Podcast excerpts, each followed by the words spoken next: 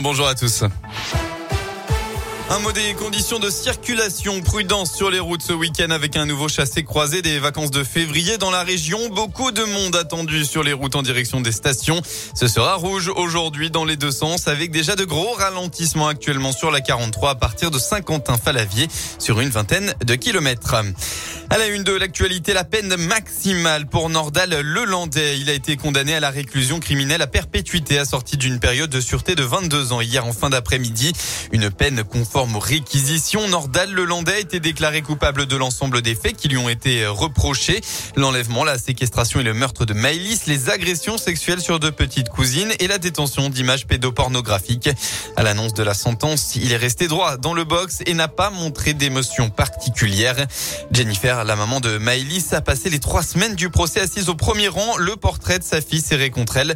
Et c'est encore avec l'image de Maëlys dans les mains qu'elle a pris la parole après le verdict pour rendre hommage à la fillette. Je suis contente du verdict qui a été, euh, qui a été dit aujourd'hui. La perpétuité, c'est ce qu'on a pris, nous, en ayant, euh, plus Maëlys. Maëlys, elle a mis un, dangereux criminel en prison. Il fera, il fera plus jamais de mal à personne. C'était mon, mon objectif. Je voulais lui rendre hommage. Elle nous a été avec nous pendant tout ce procès. Elle nous a donné la force jusqu'au bout. Et voilà, a été digne et fort pour elle. Elle nous a donné sa force.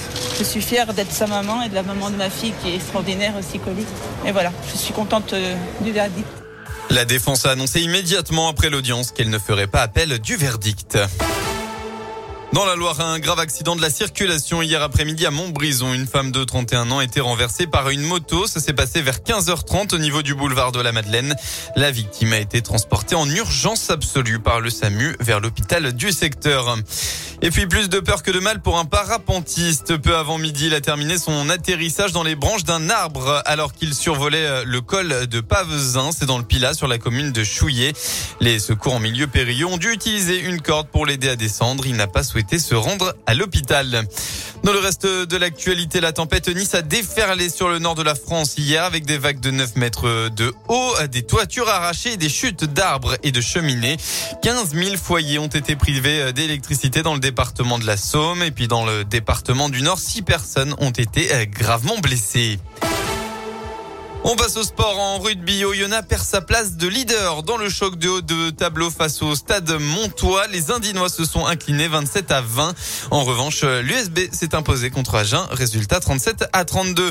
Et bien enfin en, top 14, une rencontre pour l'espoir. L'ASM Clermont se déplace sur la pelouse de La Rochelle. Les Clermontois vont devoir s'imposer s'ils veulent toujours espérer les phases finales à 21h05.